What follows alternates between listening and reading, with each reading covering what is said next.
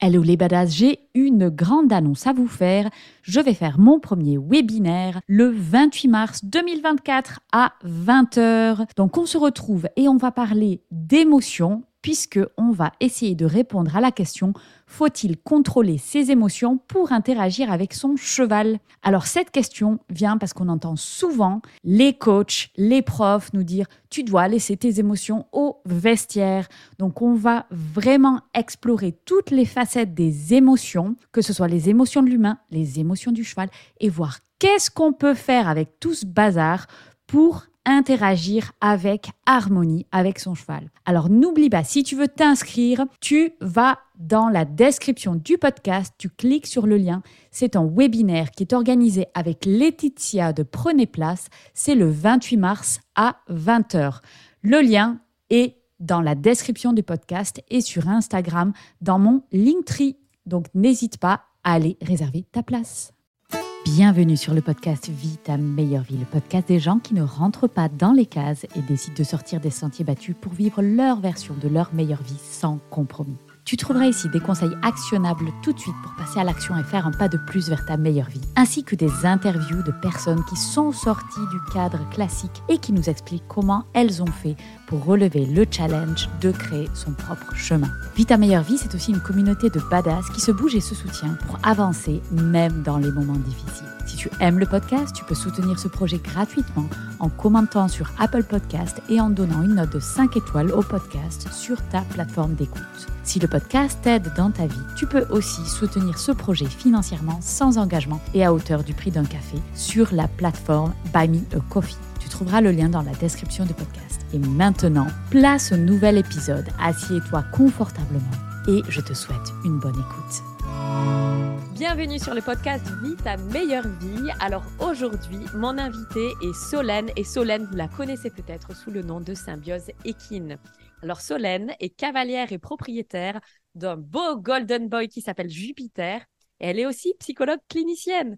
Et en fait, elle a vraiment euh, trouvé le lien entre ces deux passions et elle a créé Symbiose Équine, qui est vraiment à la croisée des chemins entre la psychologie et son amour pour les chevaux. Alors, bienvenue Solène, je suis vraiment ravie de te recevoir sur le podcast. Merci beaucoup Fanny, je suis également ravie d'être ici et j'espère euh, pouvoir euh, papoter un bon moment et pourquoi pas transmettre quelques pistes à ceux qui nous écouteront. Eh bien, génial. Alors, Solène, est-ce que tu peux nous expliquer à quoi ressemble ta meilleure vie et en nous décrivant un petit peu ça, quelles sont les valeurs qui t'animent aujourd'hui? Ma meilleure vie. Je ne m'attendais pas à une aussi grosse question d'entrée de jeu. Aujourd'hui, ma meilleure vie, je pense euh, vraiment y arriver euh, probablement que demain, je serai encore un peu plus épanouie qu'aujourd'hui, mais en vrai, aujourd'hui, je me trouve déjà énormément épanouie dans ma vie pro, dans le sens où j'ai la chance de pouvoir faire ce que j'aime, m'organiser comme je l'aime, et même si on peut parfois être le pire de ses patrons. Je trouve que c'est quand même une chance que je me suis offerte, parce qu'a priori, j'ai été le chercher toute seule. Je pense aujourd'hui quand même vivre euh, actuellement ma meilleure vie. C'est-à-dire que je peux travailler chez moi, je peux être avec mmh. mon chien, je peux aller voir mon cheval à 13h si j'ai envie, ou plutôt bah non, y aller à 14h. Ça, c'est un luxe euh, qui, je trouve, n'a pas de prix. Et en plus, comme tu l'as dit en introduction, j'allie vraiment ce qui m'anime, mmh la psycho, euh, et puis accompagner l'humain et les chevaux. vraiment sur des, problématiques liées au monde du cheval, que ce soit sur un plan euh, relationnel avec son cheval ou sur un plan un peu plus sportif ou loisir. Et, ça, euh, vraiment, ça, c'est ce qui me passionne. Aujourd'hui, je me lève le matin, je suis contente de travailler. Je suis partie un mois en vacances, je suis revenue, j'étais contente de reprendre le boulot. Ça, ça n'a pas de prix. ouais, c'est vraiment précieux. Et alors, est-ce que ça a toujours été le cas? Non.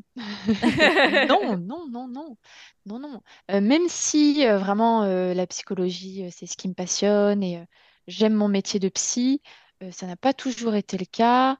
J'ai bossé pour une boîte privée dans euh, les risques psychosociaux, la qualité de vie au travail. Donc, j'ai fait de la gestion de crise. J'ai fait du centre d'écoute euh, avec plein de problématiques. J'ai fait de la souffrance au travail. J'ai ensuite bossé en bureau d'aide aux victimes.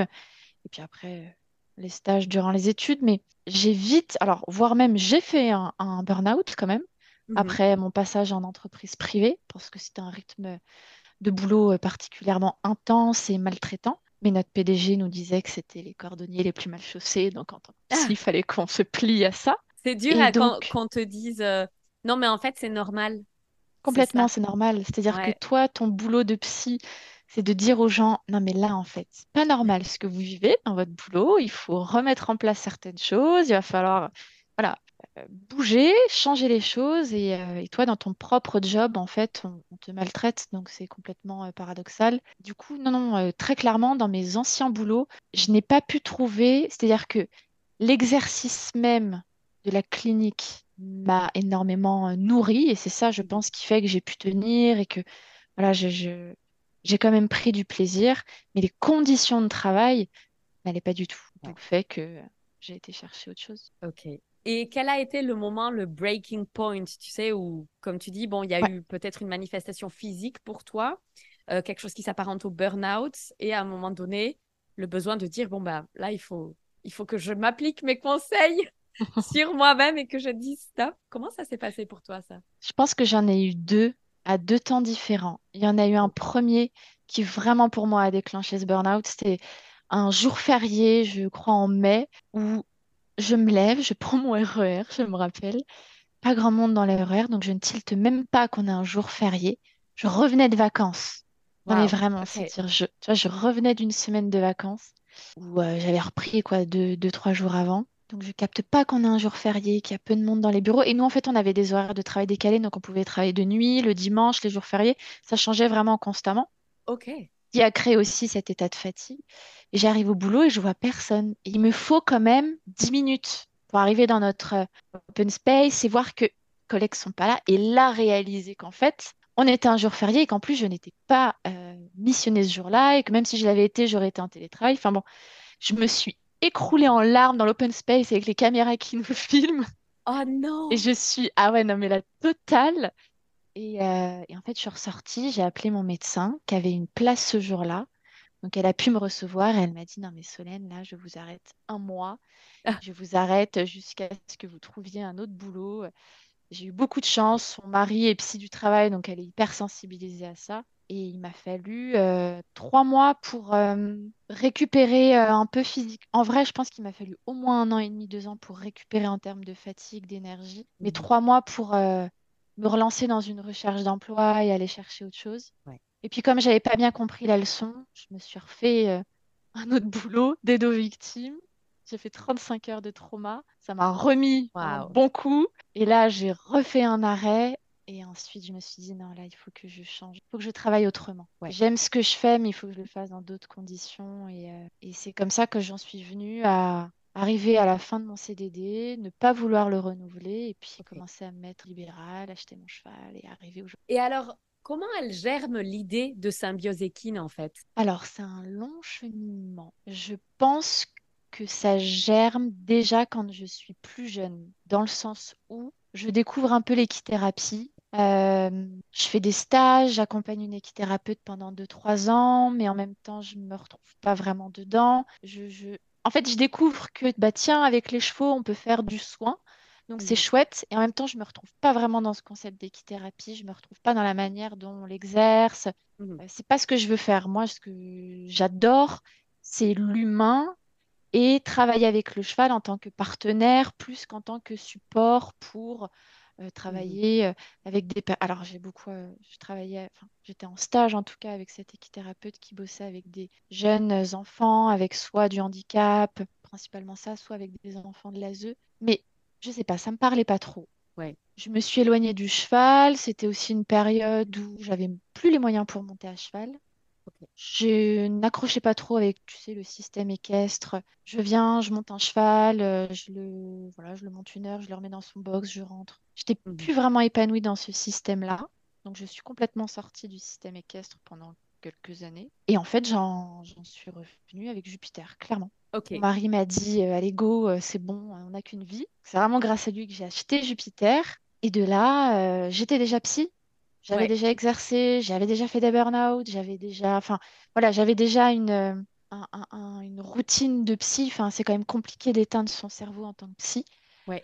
Euh, plus l'arrivée de mon cheval et toutes les problématiques auxquelles j'ai été confrontée, toutes les réflexions dans, laquelle, dans lesquelles je me suis euh, retrouvée, euh, pas le choix, enfin vraiment parce que pas le choix.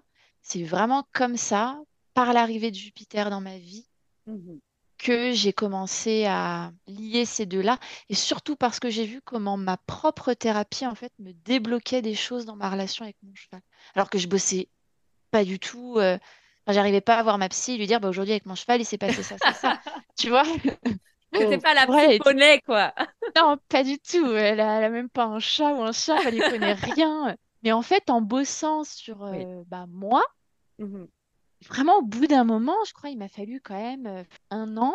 Mmh je me suis dit, mais tiens, ça, ça a changé avec Jupiter. Et à faire des parallèles et à me voir en séance parler un petit peu plus de mon cheval et lui dire, ah bah là, on parle de ça, mais à mon cheval, avec mon cheval, il se passe la même chose.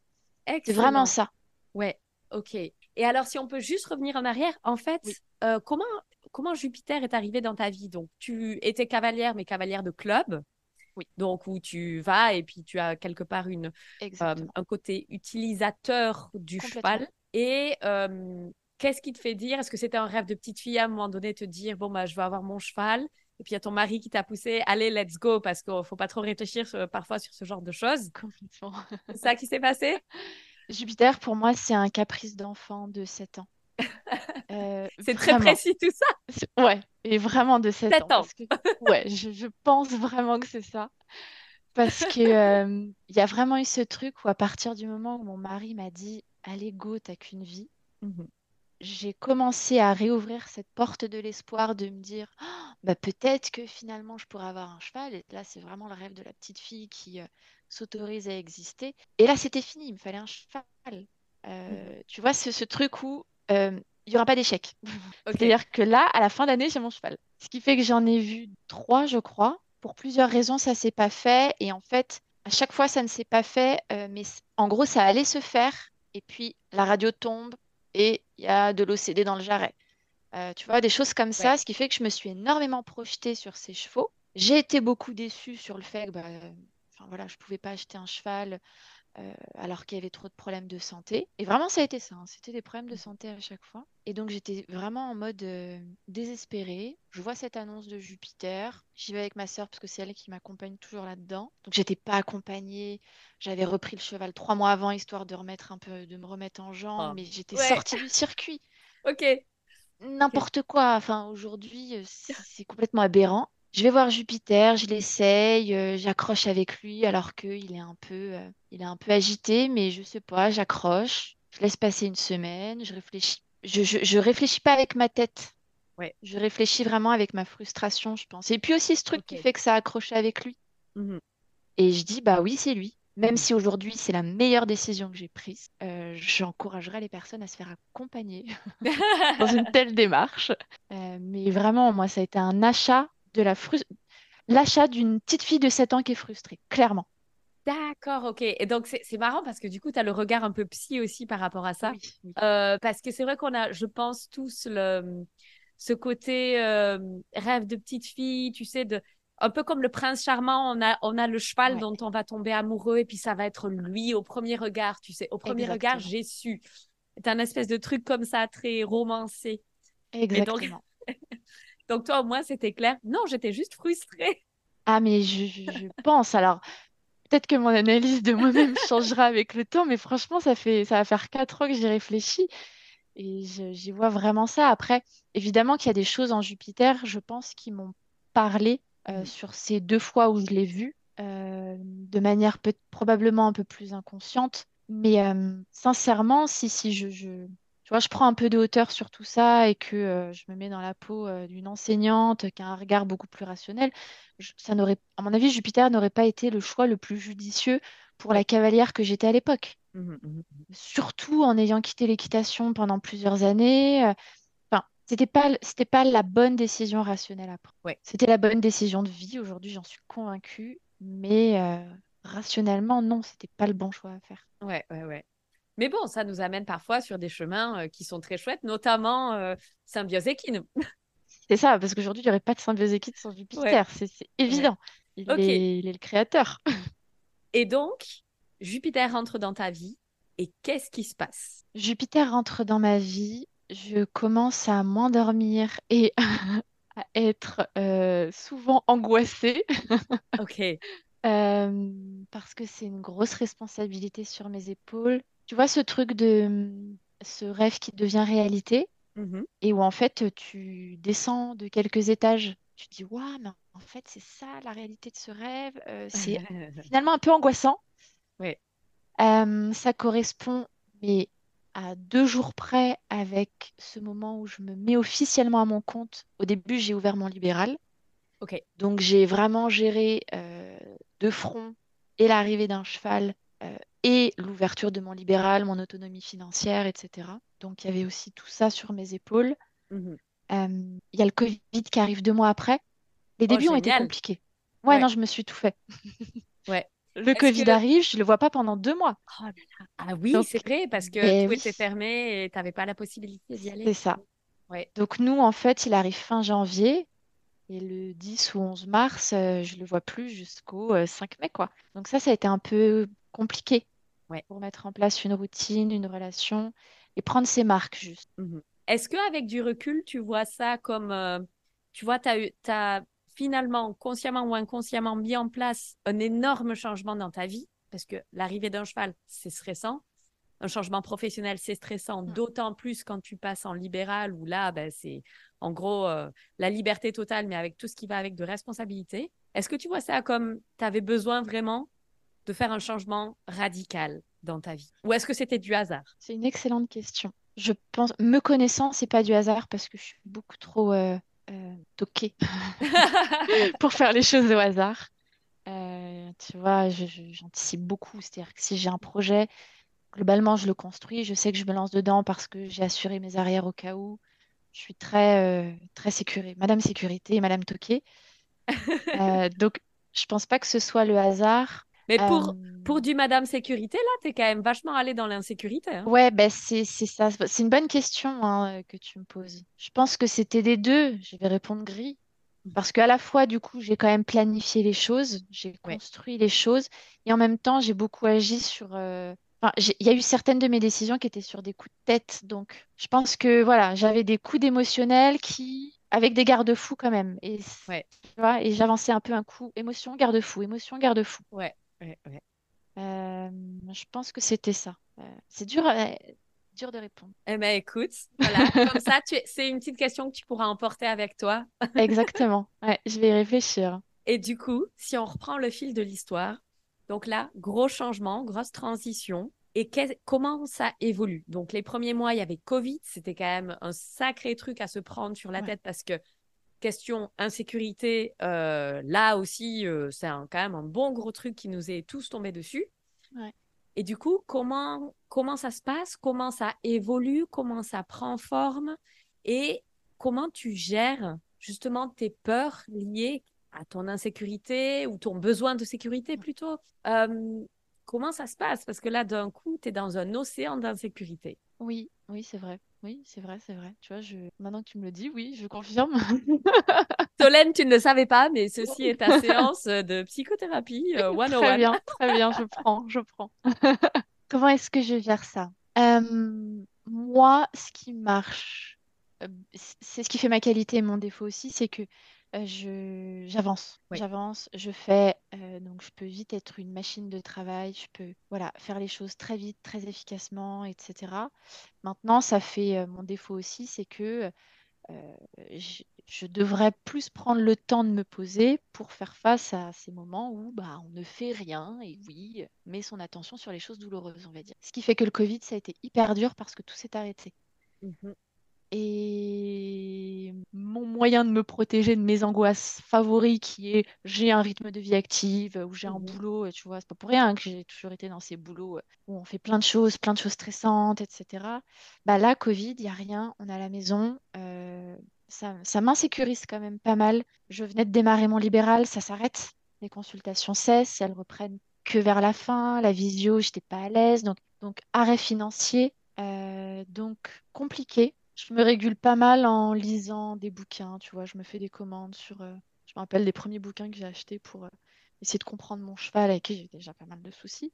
Je me revois faire ça, où j'essaie quand même d'apprendre des choses et de me préparer pour le moment où je vais pouvoir retrouver mon cheval, construire une relation avec lui, des objectifs, etc. Même chose au niveau boulot, même si c'était un peu plus simple parce qu'à ce moment-là, c'était que le libéral. Quoique je te dis ça, mais non, j'avais d'autres projets. Je voulais faire un centre de prise en charge de trauma.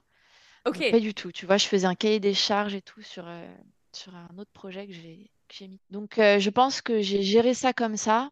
Et puis, clairement, moi, c'est ma thérapie qui, au fur et à mesure, j'avais repris une thérapie que depuis plusieurs mois. Donc, euh, c'est vraiment avec le temps, cette thérapie qui m'a aussi aidé à me nettoyer de choses trop lourdes et, et, me permettre de mieux me réguler, moins, moins avoir peur de ces moments où je fais rien. Mmh mais période Covid, c'était ouais, c'était c'était pas simple. Et du coup, du, coup, tu mets ton focus sur, OK, euh, je vais apprendre des choses pour essayer de m'organiser quand tout ça sera fini. Donc, tu penses à l'avenir et tu essaies déjà d'organiser les choses pour le futur. OK. Complètement. Oui, oui, j'ai mon petit cahier, je me dis, OK, alors je vais pouvoir faire telle séance. OK, quand Jupiter, il me mord, je peux réagir de telle manière. Et puis, si ça marche pas, je vais pouvoir essayer de faire ça. J'ai beaucoup planifié, j'ai beaucoup euh, anticiper. Moi, je marche beaucoup comme ça, j'anticipe le plus possible. Ouais. D'accord. Et alors, du coup, une fois que Covid, euh, voilà, les réglementations sont un petit peu plus euh, légères, comment ça se passe pour toi? Est-ce que le business reprend? Tu peux revoir Jupiter? Et est-ce que c'est là où tu dis, OK, en fait, les problèmes que je rencontre avec mon cheval, il n'y a pas que moi qui les rencontre. Donc, il faut qu'on fasse quelque chose là-dedans, euh, qui est de la psychologie humaine, mais aussi, enfin, pour aider en fait à être euh, de meilleurs euh, humains pour nos chevaux, quoi. je retrouve Jupiter en effet. J'ai rapidement, moi j'attendais une place au pré, euh, donc rapidement je change de pension et mmh en fait je me mets sur les réseaux, je me mets sur Insta à ce moment-là, je me mets sur Insta, sauf que j'ai beaucoup de mal. Alors à l'époque c'était Insta Pony basique, hein, donc je poste des photos, coucou, j'étais voir mon cheval, je lui ai mis euh, ce tapis-là et on a fait ça. Euh, et ça me parlait pas. Ouais. Sauf que mes proches me disaient, mais tu te rends pas compte d'un cheval doré Oui, mais j'ai rien à dire. ok, il est doré, mais j'ai rien à dire. Enfin, c'est... Moi, ce qui me plaît, c'est, dire des choses. C'est... En fait, c'est servir à quelque chose. Ouais. Donc, euh, à la fois, je me suis dit, ouais, c'est vrai qu'il y a du potentiel sur Insta. Je sais pas, je me suis dit, peut en faire quelque chose. Mais en même temps, il fallait que je trouve une vraie raison d'être sur les réseaux. Et c'est comme ça que j'ai commencé je pense que j'ai dû poster genre 4-5 photos de euh, coucou, euh, moi et Jupiter. Et fin, je suis tout de suite partie sur les émotions, qu'est-ce que c'est, comment on peut les mmh. gérer, comment on les régule, euh, comment ça se passe chez le cheval, comment ça se passe chez moi. Je suis tout de suite tombée dans ce qu'on appelle de la psychoéducation, mmh mmh où le jargon plus dev perso, c'est comment on parle Je fais de l'information, quoi, en quelque sorte. Ouais. On va dire ça. je suis vraiment très rapidement, je pense, au bout de 15 jours, je suis tombée là-dedans. Euh, et, c'est ça qui m'a passionnée. Et en fait, il y a eu un, retour assez vite des personnes euh, qui m'ont tout de suite contacté euh, en DM ou en commentaire, où j'ai vu qu'il y avait un, réel intérêt. J'ai rapidement reçu comme message que c'était assez nouveau et que les personnes se disaient, «Oh, mais en gros, hein, enfin, un compte où on parle de l'humain de ce que vit l'humain, de ce qui se passe aussi au niveau émotionnel pour le cheval et comment est-ce qu'on peut combiner tout ça. Mhm. Et là, je me suis dit, ah ouais, non, mais il y a, y, a, y a un potentiel. Je voyais pas je voyais, je me voyais pas en faire un business à ce moment-là, mais par contre, je me suis dit, il y a un vide, il y a une demande, il y a un vide. Je reste sur ce truc parce que ça me passionne et ça parle en plus. Mhm, mhm. Ça, c'est vraiment le début. Ok. Et ça, c'était quand? C'était à sortie Covid? Sortie Covid en plus, donc je pense que ça avait beaucoup remué chez les proprios et cavaliers qui se sont retrouvés euh, loin des chevaux pendant euh, plusieurs semaines. Donc c'était, tu vois, juillet-août 2020. Hein. Ouais, ok, ok. Donc ça remonte. Et là, je commence à faire euh, du contenu, du contenu, que ce soit en post, beaucoup en story, ce qui me prenait beaucoup de temps. Et de là, à commencer à germer l'idée que ben, peut-être que je pouvais aussi en vivre parce que j'adore ce que je fais, mais je ne peux pas vivre euh, d'amour, d'eau fraîche et de reconnaissance éternelle. Mmh Et, et, du coup, j'ai commencé à réfléchir à comment construire un, business en fait autour de, de, ces deux passions, psycho, équitation. J'entends au sens très très large, hein, même si on ne monte pas. Mais ça a été long, vraiment, ça a été très long. Il, a, il faut encore déconstruire toutes mes propres croyances de psy. Mmh un psy qui se fait payer, un psy qui, euh, bah oui, euh, apprend à vendre, etc. C'est très long, les psys, on ne sait pas vendre, on ne vous apprend pas. D'accord, ok. Ah bah ouais, donc ça, c'est un long chemin. Ok, d'accord. Et est-ce que tu peux parler un petit peu de ça, peut-être?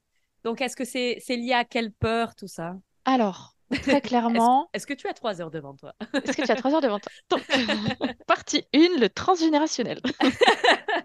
non, ça, c'est sûr. Pour moi, c'est évident que euh, nos héritages familiaux euh, font que mon rapport à l'argent, il a toujours été dans le don de soi. Oui. Euh, tu dois te sacrifier pour les autres, sinon tu es une mauvaise personne. Mais complètement. Et c'est vraiment ça. Et encore plus, soigner les autres en se faisant payer, mais ça va pas ou quoi? Ok. Donc ça, c'est un gros truc à déconstruire. Euh, et je, l'une de mes, ouais, les, croyances, je pense que j'ai, que j'ai eu ou que parfois je peux avoir encore, c'est que euh, c'est pas honnête, tu vois, pour une soignante euh, de, ben justement, de, d'aider l'autre mmh en étant payée. c'est un manque d'honnêteté, c'est de la manipulation, parce qu'en quelque sorte, je connais les mécanismes psy, je pourrais les utiliser, alors qu'en plus, pas du tout mais peut-être que l'autre va se dire que je le manipule pour qu'il me paye. Tu vois, ce genre de truc? ok. C'est sans fin. Euh, et puis, cette peur vraiment euh, très classique, parce que je l'entends beaucoup, mais du... de passer pour, une, pour un charlatan. Alors que, idem, je... Pourtant, tu vois, c'est pas des problématiques que j'ai rencontrées quand je travaillais, euh, entre guillemets, gratuitement pour mes patients à l'époque, c'était pas mes clients du coup, mes patients, parce que j'étais payée par l'État ou par euh, ma boîte privée. Ouais, ouais, ouais. Donc ça me posait aucun problème. Je savais que ce qu'on faisait était génial et j'ai toujours eu des super retours et aucun problème avec ça. Mais à partir mmh. du moment où c'est moi qui gère ma propre rémunération et qui vais demander à mes clients il faudrait me payer ma facture euh, parce que bah faut que j'aille faire mes courses. Ouais, ouais, ouais, ouais. Là, ça devient compliqué. D'accord. Mais j'ai encore du chemin à faire sur ça. Et comment, tu, comment tu travailles dessus? Alors, je sais que ces chemins sont très personnels. La manière d'aborder les choses et la manière de dépasser tout ça. Je pense que c'est vraiment des chemins qui sont très, très personnels. Et, et pour toi, qu'est-ce que tu fais? Qu'est-ce que tu mets en place justement pour dépasser ça? Ça m'a beaucoup aidé déjà d'aller comprendre mon histoire familiale. Ça, déjà, ça m'a énormément aidé de me dire Ah, mais en fait, il y a des trucs qui se répètent.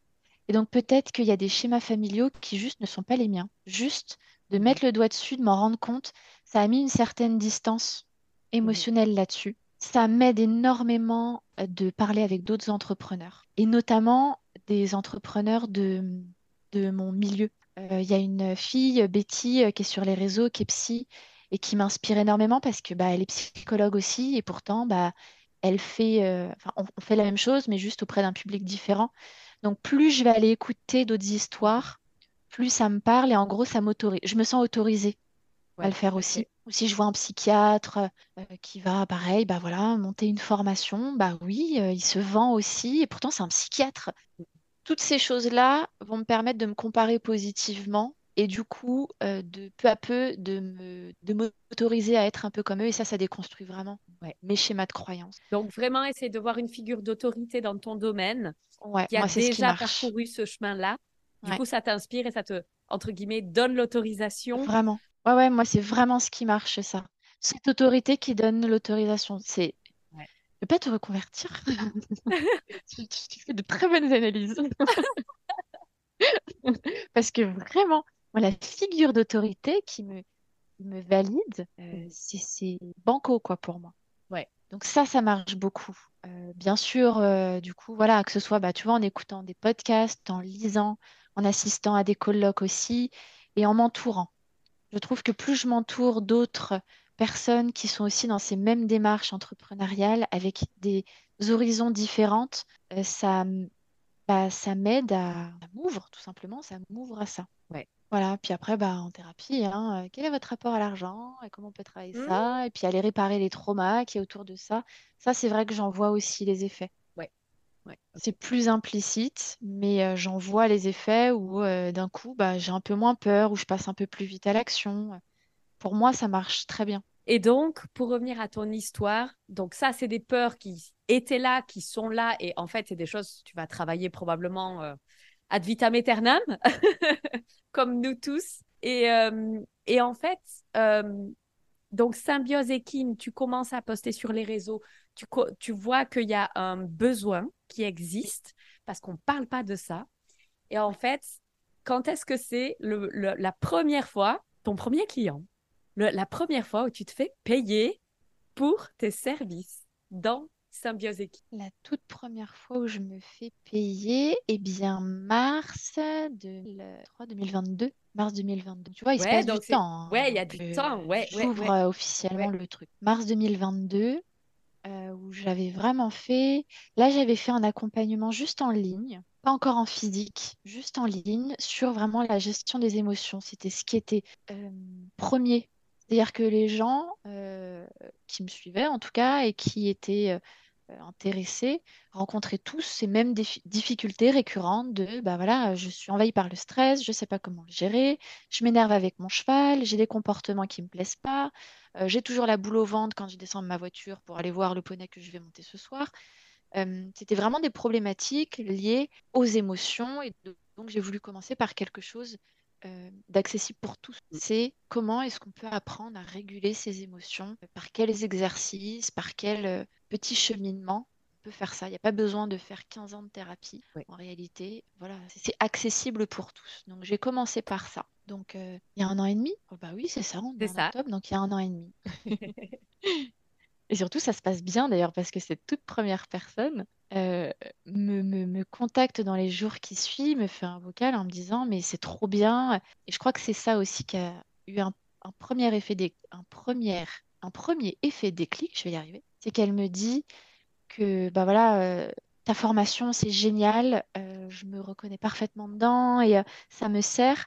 Et en plus, je me rends compte que ça me sert au-delà du cheval. Pour moi, c'est évident. oui. Mais je me rends compte qu'en fait, ça n'est pas pour les autres. Ok. Tu vois, là, ce truc qui s'ouvre. Mais en fait, pour moi, c'est juste que le cheval, c'est se mettre dans une situation qui va faire ressortir des choses en nous mais ces choses, elles ressortent dans la vie de tous les jours. C'est juste qu'elles vont ressortir parfois plus fort avec le, cheval, pour différentes raisons. Et du coup, en fait, c'est pour ça, quand on parle de cheval miroir, quand on parle de tous ces trucs, pour moi, en fait, à partir du moment où tu as un cheval, tu fais du développement personnel, que tu le veuilles ou non, tu vois, d'une certaine mesure.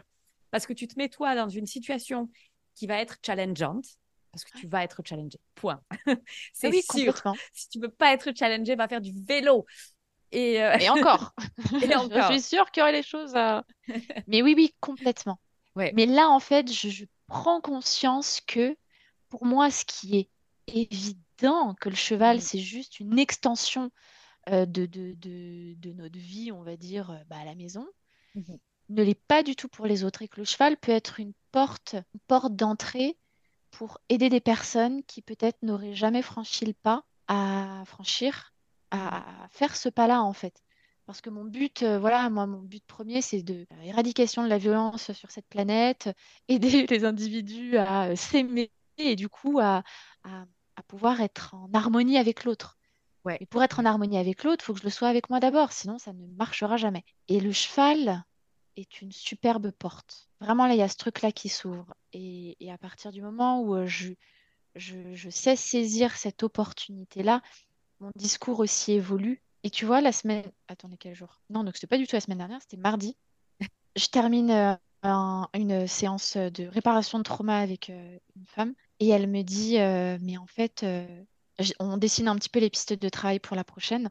Et elle me dit Mais en fait, je pensais pas du tout qu'en venant travailler, donc là c'était sur le deuil d'un de, de ses chevaux, qu'en venant travailler sur ça, ça allait ouvrir un travail un peu plus en profondeur. Et on ne fait pas une thérapie, hein, on est sur un suivi qui est très court, tu vois, on a quatre séances, c'est cadré, je, je cadre volontairement mon truc. Mais donc elle me dit ça et, et je lui réponds ce que je viens de te dire, c'est-à-dire que ce qui se passe avec nos chevaux n'est pas différent de ce qui se passe quand on est en train de promener notre chien, en train de parler avec notre femme, notre mari, en train de rigoler au resto avec nos copines. Euh, c'est des extensions de vie, c'est mmh juste, ça reste toi. Mmh Est-ce qu'on bosse avec le cheval, ça te pose problème parce que c'est ton cheval, mais du coup, c'est d'autres problématiques que tu, retrouves aussi dans d'autres situations de ta vie, sauf que bah, là, c'est l'occasion de nettoyer ça au cheval et ça va impacter aussi positivement d'autres situations mmh de ta vie, en fait. Et euh, ça, je trouve ça, je trouve ça génial, on fait d'une pierre deux coups. Ouais, ouais, ouais, ouais, absolument. Et, et du coup, quand tu vois tout ce retour positif,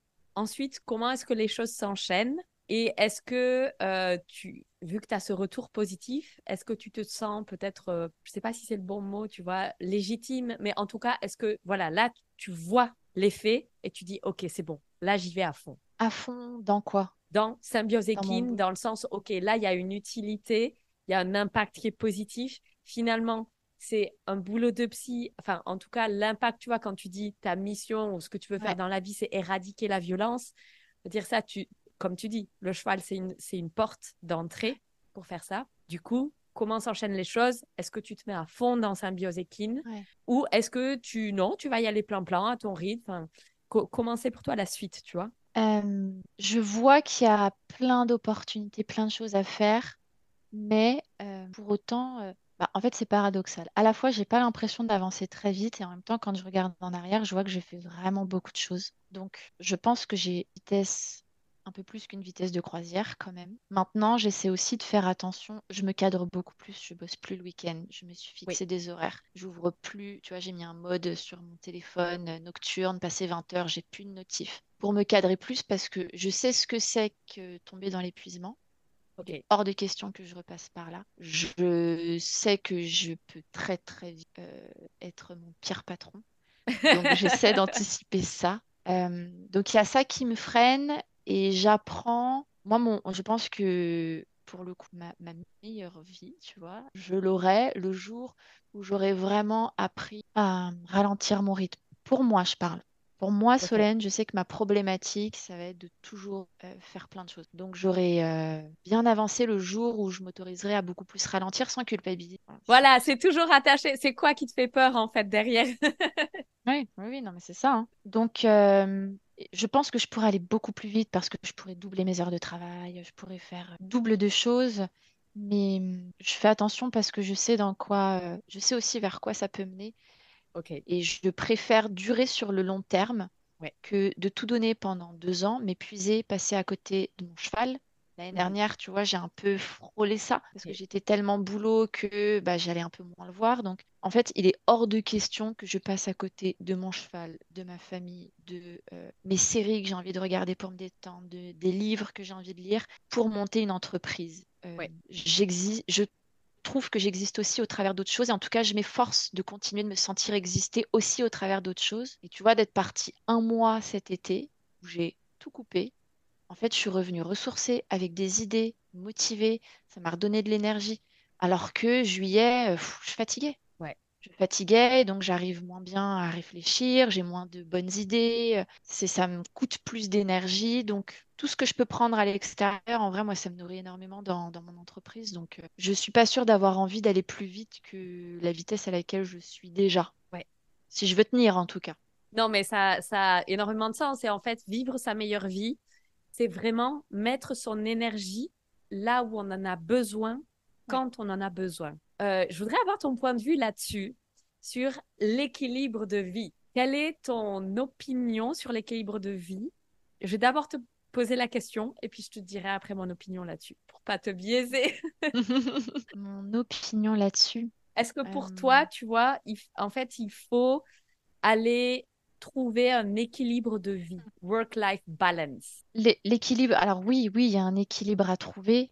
Euh, maintenant, euh, ça me fait vachement écho. Tu sais, il faut être le cavalier idéal pour son cheval. En réalité, il faut juste être la personne qu'on est et se sentir bien là-dedans et être équilibré avec ça. Et c'est pareil, je pense, avec l'équilibre de vie de manière générale. C'est-à-dire que on a, je trouve qu'on a tous un équilibre de vie naturel c'est-à-dire que si là j'ai une journée devant moi, qu'est-ce que j'ai naturellement envie de faire? Vers quoi est-ce que je vais naturellement me pencher? Par plaisir, pas par obligation, parce que voilà, le ménage il n'a pas été fait depuis 15 jours, des trucs comme ça. Et à partir du moment où on accorde, je trouve, suffisamment de temps pour ce que j'ai envie naturellement de faire et bah, mes obligations aussi, là les choses s'équilibrent. C'est-à-dire que pour moi c'est essentiel d'avoir des activités Ça peut être plein de choses, hein. Ça peut être marcher dehors, comme lire, comme euh, monter à cheval, sortir en concours, euh, aller se faire euh, le GR20, mais avoir des activités dans le, dans lesquelles, ok, je dépense de l'énergie, de l'énergie physique, mais j'en je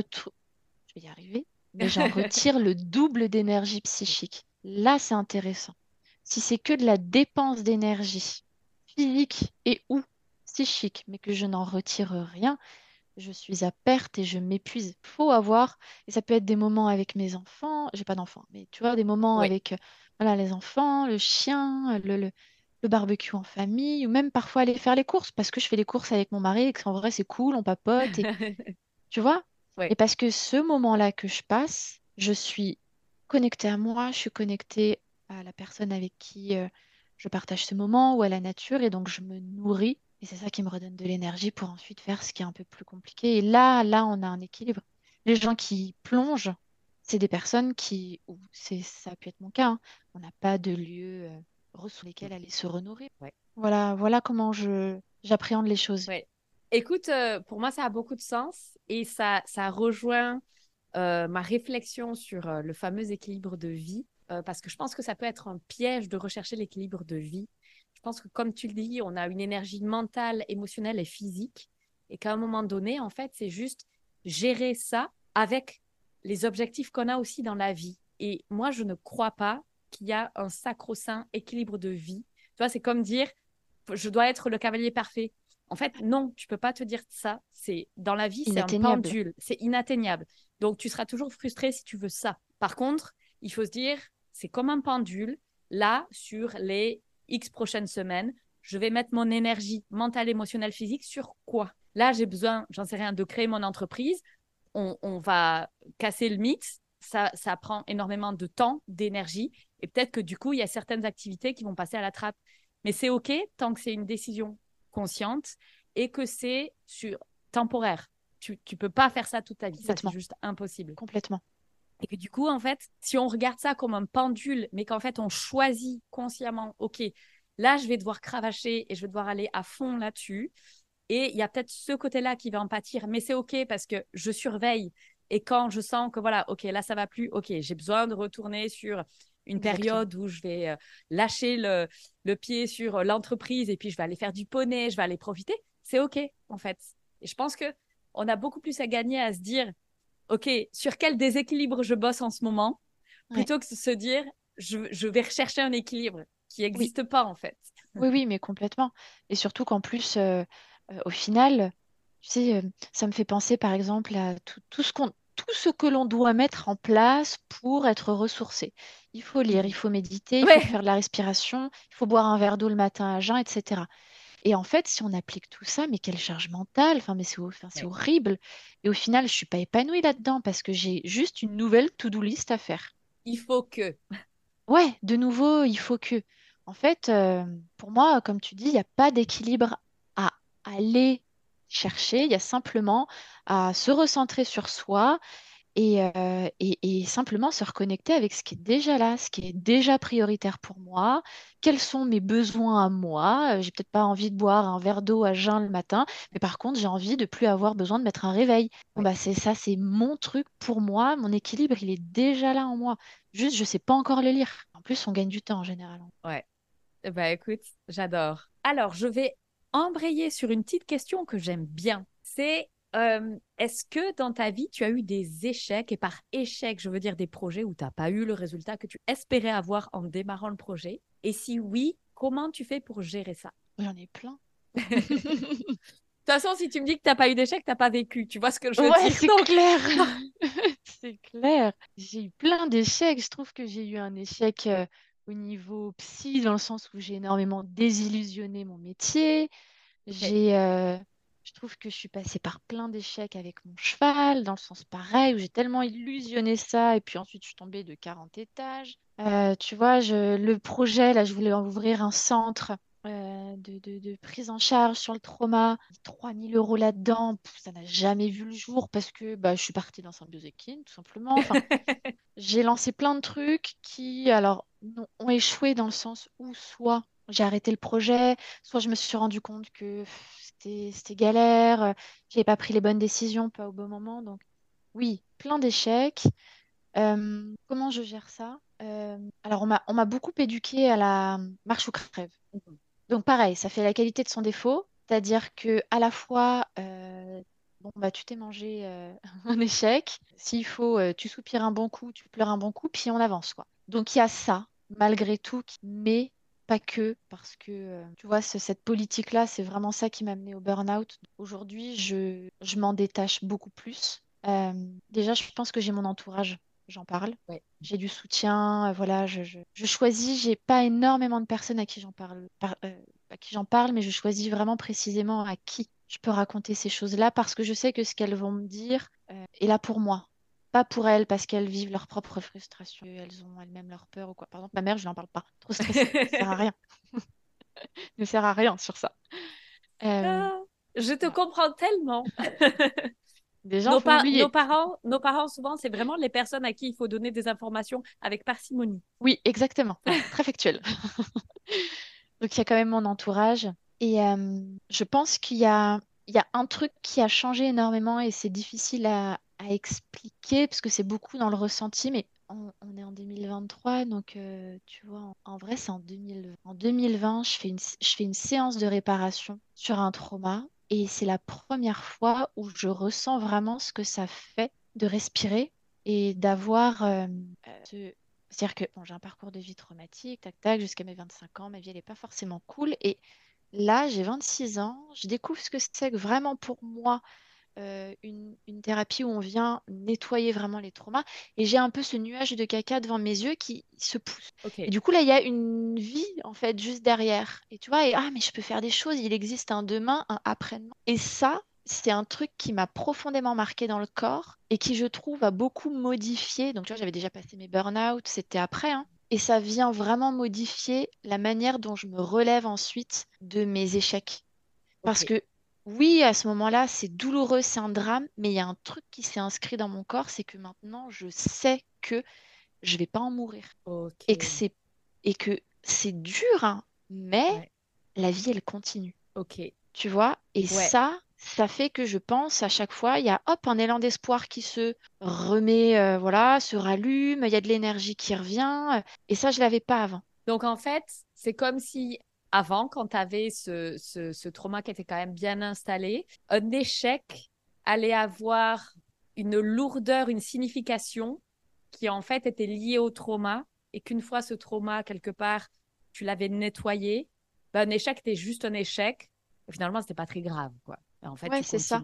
Ouais, Je pense qu'avant, ça me, ça, ça, ça, ça m'enlisait de nouveau, c'est-à-dire que mon parcours de vie, en gros, ce qui m'avait enseigné, c'est que euh, bah, euh, la vie, euh, faut la subir, euh, c'est pas cool, et puis, bon, bah, en gros, on survit juste, tu vois, c'est un mode de survie Ouais, où euh, je fais au mieux pour essayer de me, pour pas trop mal m'en sortir, Ouais. mais je suis, je suis dans un sable mouvement, un sable mouvant où j'ai peu d'amplitude, justement. Ouais, ok. Et très clairement, dès qu'il y avait une situation difficile qui me réactivait, hein, alors après, ça réactive vraiment les mêmes réseaux neuronaux qui ont encodé en quelque sorte ces souvenirs de vie et, et- et les réactions comportementales et émotionnelles qu'on a mis en place pour survivre, justement, bah ça, ça se réactive.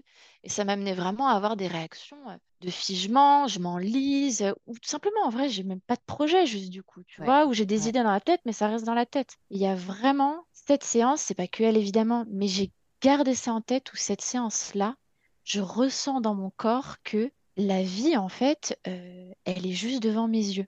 Ouais. Et qu'en effet, des drames, d'ailleurs j'en ai revécu des drames depuis, mais ça ne me remet plus dans cet état de mort euh, subite, Ok. où tout s'arrête. Bah non, on redémarre. Donc pour toi, c'était vraiment tout ce chemin de, de thérapie, en fait, qui t'a vraiment aidé à enlever cette, euh, ce poids qu'il y avait, qui était lié à peut-être un échec et qui te laissait dans un mode survie, quoi. Pour moi, vraiment. Après, Ouais, parce que mon parcours, évidemment. Ouais. Parce que mon parcours euh, fait que euh, je pense que sans ça, tu me diras, des fois, il y a des gens, ils ont des parcours vraiment compliqués et, et ils développent des ressources aussi. Mais pour moi, ça a été ma chance. Ouais. Une de... Après, j'ai été la saisir, hein, j'ai décroché mon téléphone et voilà. Mais euh, vraiment, je pense que c'est ce déclic-là qui fait que maintenant, je sais qu'il y a toujours des solutions, tu vois? C'est-à-dire que dans mon corps, je ressens beaucoup plus cet état de sécurité. Bon, bah, euh, je sais pas, même si demain euh, on est au fond du trou, bah, au pire, on déménage et on va chez ma mère euh, six mois et ça va être très chiant chez ma mère, mais au moins on peut se relancer, et ouais, des choses comme ça, qui avant n'existaient pas. ouais. Ne, ne pas à l'esprit, ne me venaient pas à l'esprit, en fait. Mhm, mhm, mhm. Tu vois, ce, champ euh, beaucoup plus rétréci et ce champ de vision beaucoup plus rétréci. ouais, j'adore. Ou tu vois qu'une porte, alors que si tu enlèves tes œillères, en fait, il y en a plein. Exactement. Et c'est pas le drame. C'est pas juste si je vais pas là, alors c'est la mort. Exa- mais c'est exactement ça. Ouais. En fait, je suis encore en vie et puis en fait, il y a d'autres solutions qui peuvent exister. Et puis, je suis pas toute seule là-dedans. Mhm, c'est un mhm, truc qui a beaucoup changé. Je suis plus toute seule dans ce que je suis en train de vivre. Il y a des gens qui, même s'ils sont pas euh, en train de résoudre, euh, on va dire, les mains dans le cambouis, le problème, mais Ouais, ils sont là psychiquement avec moi et c'est vraiment ça qui donne de la force. ok. Et quand tu étais petite, tu c'était tu rêvais de quoi en fait? La Solène enfant, elle rêvait de quoi? La Solène enfant, euh, elle rêvait. Alors, je savais que je voulais un cheval. On, on Même sait, si, à 7 ans, 7 voilà, ans le rêve. on sait qu'à 7 ans, il y avait un cheval. Euh, je savais que je voulais un cheval, même si, tu vois, bon, enfant, ça me paraissait un peu. genre, Est-ce que j'aurais vraiment un jour, je ne sais pas. Mais c'est ça, je pense, qui était très limité. C'est que ma vie enfant euh, a été compliquée et a fait que j'ai peu eu cet espace de euh, mais dans quoi est-ce que je me projette? Parce que j'étais beaucoup trop dans bah déjà comment est-ce que je vais survivre là aujourd'hui? Et puis bon bah il y a demain à gérer. Donc en fait j'avais très peu cet espace de dans quoi je veux me projeter, qu'est-ce que ouais, je veux ouais, ouais. construire, comment j'imagine ma vie. Ce qui fait que ma, ma projection elle était tellement euh, cliché. Moi à 18 ans euh, j'étais mariée, euh, à 23 ans j'avais mes cinq enfants quoi, tu vois. D'accord, J'ai ok. 30 ans, je me suis mariée hier, j'ai pas d'enfants hein, donc euh, Ah, on est à l'opposé. Mais ouais, il y avait ce, il y avait le cheval. ouais, Même si j'avais pas un peu de rêve, j'avais pas de, j'avais pas d'espace pour ça. ouais, J'avais le cheval qui était là euh, au travers soit des balades, soit des cours ensuite quand euh, mes parents m'y ont inscrite. Et ça, c'est quelque chose qui m'a toujours accompagnée, qui restait toujours en trame de fond, même quand je montais plus. Et hum, je pense que c'est vraiment ça là, le noyau d'un rêve, euh, avoir un cheval et au travers d'avoir un cheval, c'est plutôt réaliser vivre ce souffle-là. Ouais, ouais, Vivre ouais, cette respiration parce que c'est mon espace refuge. Voilà, c'est là où tu vois tous les soucis sont de côté, je suis euh, dans ce que je vis. Ça vraiment, je pense que c'est le truc qui m'a accompagnée depuis, euh, depuis jeune finalement, depuis enfant. Et est-ce que tu veux, est-ce que tu le souhaites élaborer un petit peu qu'est-ce qui a été si difficile pour toi ou pourquoi tu te sentais aussi enfermée pendant tout ton parcours? Euh, les violences vécues, ça, les violences vécues à la maison font que ça laisse peu d'espace pour, euh, pour pouvoir euh, plus vivre, tu vois, ce côté innocence de la, de la vie. Ouais, C'est-à-dire, alors, c'est paradoxal parce qu'en même temps, quand tu es enfant, tu as aussi euh, tes copains. C'est-à-dire que tu vois, j'avais mes copains, euh, j'avais mes trucs, les cousins qui étaient à la maison. Donc, tu vis des super moments d'enfant et en même temps, tu as cet aspect innocence de l'enfance, naïveté de l'enfance qui n'existe pas. Tu vois, t'es à la fois, je vis des moments chouettes avec les jeunes de mon âge et à la fois je gère des problèmes d'adultes alors que je suis jeune. Je pense que c'est ça qui m'a très vite, euh, qui m'a tout de suite même euh, enlevé, comment dire, enlevé ce côté euh, rêve, ouais, épanouissement, flamme, tu vois. ouais, C'était juste pas possible parce que le contexte faisait que c'était pas possible. Et c'était juste, bon, bah, j'ai mes copains, bon, bah, l'année d'après, il y a le CM2, puis après, ouais, il y a la ouais, troisième, et puis bon, il va falloir que je choisisse ce que je veux faire comme filière. Très rationnel, en fait. ouais, Ce qui m'a sauvé ma peau aussi, hein. C'est un mode, c'est ouais, c'est un mode survie. C'est un mode survie. Tu peux pas te projeter parce qu'il n'y a pas, euh, il y a pas l'expression et comme tu dis, il n'y a pas la place pour ça. Ouais. Mm. Non, il n'y a pas la place. Donc, j'ai développé d'autres choses. Mhm, C'est l'intellect, réfléchir, comprendre, être là pour les autres. Et euh, je pense vraiment que c'est ça qui m'a permis de traverser toute cette période, d'arriver dans ces études de psycho. Bah, c'est pas pour rien hein, que je suis rentrée Mhm. dedans. En général, on rentre jamais là-dedans pour rien de toute façon. Et qui m'a aussi ensuite ouvert cette porte, tu vois, d'aller chercher euh, la psy, la thérapie qu'il me faudrait de toujours chercher ouais, à me comprendre et au travers des bonnes choses, sans cette, sans ce mécanisme de protection. euh, ouais, je pense que j'aurai encore ce nuage de caca devant les yeux, quoi. ouais. Et est-ce que la petite Solène, si elle te voyait, elle se dirait, ah, trop bien. Elle serait fière de toi. Qu'est-ce que tu penses qu'elle se dirait? Je pense qu'elle serait très contente et très fière et je lui parle tous les 15 jours en thérapie. et tu lui dis, ça y est, j'ai le poney Et c'est un poney doré c'est vrai. Ah, Pour le coup, là, on est dans le cliché à mort. Le vrai Euh, poney de Barbie, le, Le vrai poney de Ouais. Barbie. Pas du tout le caractère, mais alors le physique à fond. Ah. Oui, bien sûr, beaucoup de fierté euh, et euh, surtout beaucoup de euh, beaucoup plus de paix. Tu Mhm. vois, beaucoup moins. Il y a plus ce truc des préoccupations constantes dans la tête, quoi. C'est-à-dire que je pense que cette petite Solène, ce qui lui plaît aujourd'hui, c'est que on peut vivre. Mhm. On peut vivre sa meilleure vie. On en revient à ton Mhm. titre de podcast. C'est possible. Ouais. Et ça, c'est trop cool. Écoute, tu sais que euh, je me retrouve beaucoup dans, dans ton histoire et la manière dont tu le décris. Et je pense que la création de ce podcast, c'était vraiment, tu vois, pour les gens qui sentent qu'ils ne sont pas à leur place, mais qu'en fait, leur place, c'est, c'est possible de la créer. Tu vois, quand tu dis, tu avais, les œillères comme ça, et en fait, tu vois juste une porte. Ça, c'est le mode survie. Ça, c'est, c'est tu avances, sinon tu crèves. Qu'en fait, l'objectif de ce podcast, c'est vraiment d'enlever ses œillères et de dire non, mais en fait, l'horizon, il est multiple. Il est, et, Ouais, et c'est, et c'est complètement. toi qui le choisis et c'est toi qui le crée et tu as 100% l'autorité. C'est toi qui choisis. Il n'y a personne d'autre qui peut dire quoi que ce soit. C'est toi. Et, euh, et du coup, ouais, ça me. Wouh ton histoire, elle me de- retourne Ah pas non, mais là, ça m'a mis plein de frissons. Ah, putain, euh, je lutte pour pas pleurer. Mais oui, oui, Ah. complètement. Ce que tu dis me parle beaucoup parce que, tu vois, on m'a beaucoup posé la question, pourquoi tu fais ce métier? Bah, je fais ce métier parce que, alors, un, c'est ce que j'ai toujours su faire, c'est ce qu'on m'a toujours demandé de faire, tout ça, ok. Mais en fait, tu mets le doigt sur autre chose, c'est que ce, que j'en tire vraiment de mon métier, c'est quand je, je ressens, je vois et je ressens chez l'autre qu'il y a ce déclic qui se fait de c'était pas possible, ah, ça devient possible. Ça, ça n'a pas de prix. C'est tellement gratifiant que euh, je voudrais pouvoir offrir ça à chaque personne euh, parce que euh, c'est un... Oui, ça n'a pas de prix. Vraiment, Ouais. c'est une valeur inestimable. Et de pouvoir être témoin de ça, Mhm. vraiment d'être témoin et de voir que chez l'autre, il y a ce couvercle qui se soulève, c'est très très fort en émotion. Ouais, ouais. Et je pense que ce couvercle, tu l'as fait toi. Et je pense que, enfin, en tout cas, bon, mon rêve, c'est que ce podcast, il puisse être, tu vois, une main qui aide à le soulever, ce couvercle. Tu vois, à te dire, non, non, mais en fait, si, tu vois, t'es pas tout seul. T'es pas... Parce que c'est, je, je sais pas comment toi tu l'as vécu, mais dans mon cas, ça a été euh, un parcours très solitaire, tu vois, et qui se fait à la marche ou crève, justement. Et, et qu'en fait, on est plein dans ce parcours-là et qu'on n'est pas seul, tu vois, Oui. et, qu- et qu'il y a moyen d'être entouré et d'être aidé pour faire Oui. ce, euh, ce shift-là. Oui, oui, Mm. vraiment. C'est exactement ça. C'est-à-dire qu'on n'est pas seul. C'est euh, ce sentiment de solitude, euh, c'est, euh, je trouve, ce qu'on retrouve. c'est c'est- c'est une blessure qu'on retrouve partout, tout le temps, à chaque Mhm. fois. C'est- Tu Mhm. vois, de se sentir seul dans ce qu'on vit, de pas être compris, de pas avoir de relais. Et parce qu'on a ses œillères, et parce que parfois on ne l'a pas eu. Et du coup, on est encore dans ce schéma, on a l'impression que c'est encore le cas aujourd'hui, alors que bah, souvent non. Et euh, j'en reviens à ce que je disais, c'est en écoutant des podcasts, en allant dans des salons, en regardant des vidéos YouTube, où je me rends compte que il y a une communauté, il y a des gens qui ont des histoires, et, euh, et du coup, ça me lie à eux, et je me sens moins seule dans l'aventure. Ouais. Et ça, ça c'est euh, c'est vraiment moteur. Je pense Ouais. que c'est un des éléments hyper importants, peut-être le plus important. Mm. Ça me parle coup, ce beaucoup. que tu fais, c'est génial. Enfin, non, mais c'est vrai, parce que tu permets ça, tu es vraiment un vecteur.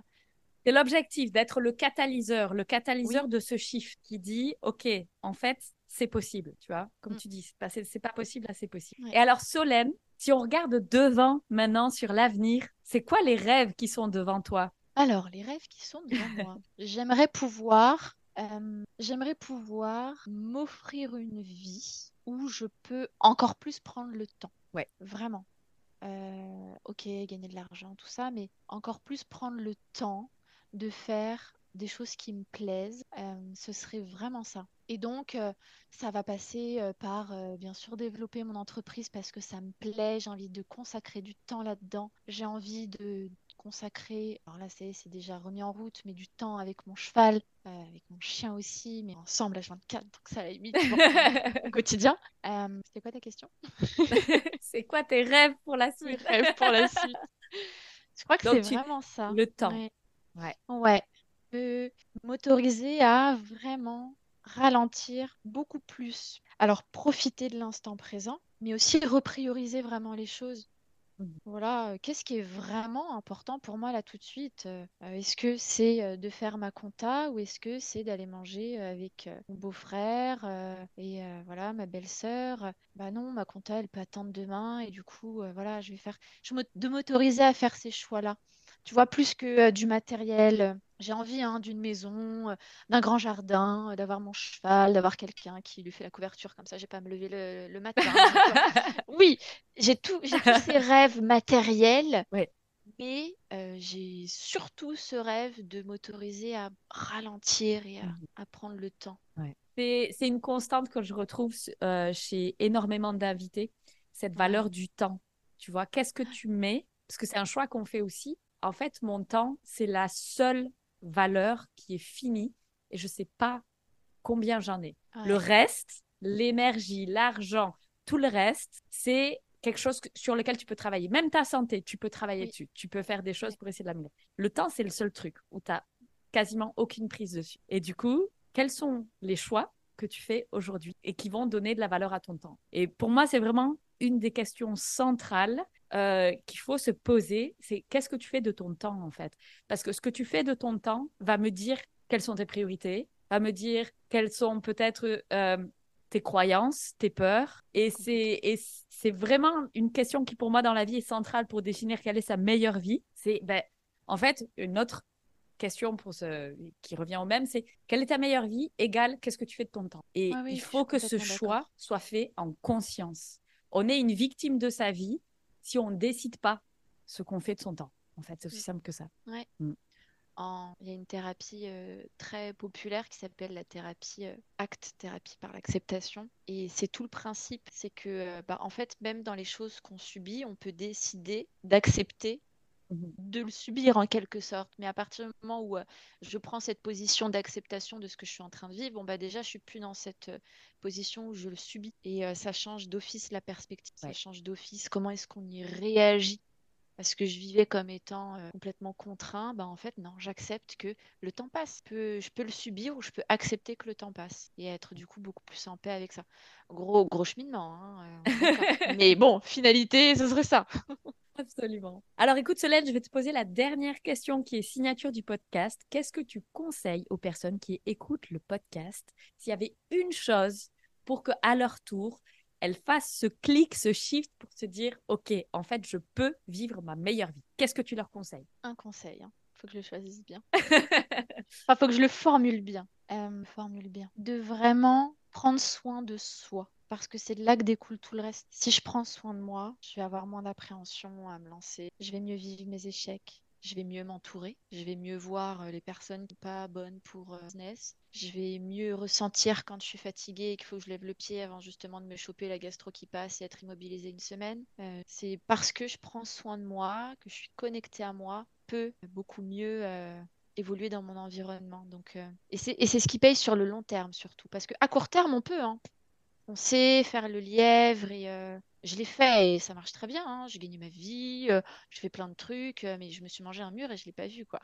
Donc si on veut tenir sur ce long terme et bien vivre ce cheminement, ça veut pas dire qu'il y aura jamais de d'été, mais apprendre à traverser cet été, bah, ça passe par en premier lieu prendre et même du coup faire du travail de qualité, que ce soit en vendant du textile ou en faisant de la prestat de service. Si je veux pouvoir apporter un travail de qualité. Euh, déjà, comment est-ce traité J'adore. voilà. Je l'ai formulé en plusieurs phrases, mais. C'est très bien. Ça n'a pas besoin d'être un mot. Hein. Un immense merci Solène. Est-ce que tu peux rappeler où est-ce qu'on peut te trouver sur le net? Bien sûr, sur mon compte Instagram, at symbiosekin, tout attaché. Et sur mon podcast, c'est vrai, j'ai fait un podcast eh il y a quelques mois. oui, exact. podcast. quand même, c'est pareil, c'est symbiosekin que je me régale d'écouter. Tu es hyper organisé, c'est straight to the point, c'est clair. Euh, je suis fan. Donc euh, voilà, j'encourage tout le monde à aller écouter le podcast, à mettre des notes 5 étoiles et des petits commentaires. merci. merci beaucoup. Un immense merci Solène. Merci à toi, c'était très très riche. Je crois que c'est euh, l'intervention que j'ai préférée euh, de tout ce que je fais depuis euh, mon début de carrière. Waouh Waouh Ça, ça c'est des belles fleurs. Merci. Attendez, attendez, ne partez pas. Avant que vous éteigniez votre téléphone et que vous retourniez à vos occupations, s'il vous plaît, est-ce que vous pouvez mettre une note de 5 étoiles sur votre plateforme d'écoute? Et si vous avez un iPhone et que vous êtes sur Apple Podcast, est-ce que vous pouvez me laisser un petit commentaire? J'adore lire vos commentaires et en plus ça donne une grande visibilité au podcast, ce qui est indispensable pour assurer la pérennité de ce podcast. Et je vous en serai éternellement reconnaissante. Vous pouvez m'envoyer un petit message perso après, vous savez, je les lis et je vous réponds toujours. Merci à vous. Je sais que vous êtes des gros badass et que vous comprenez.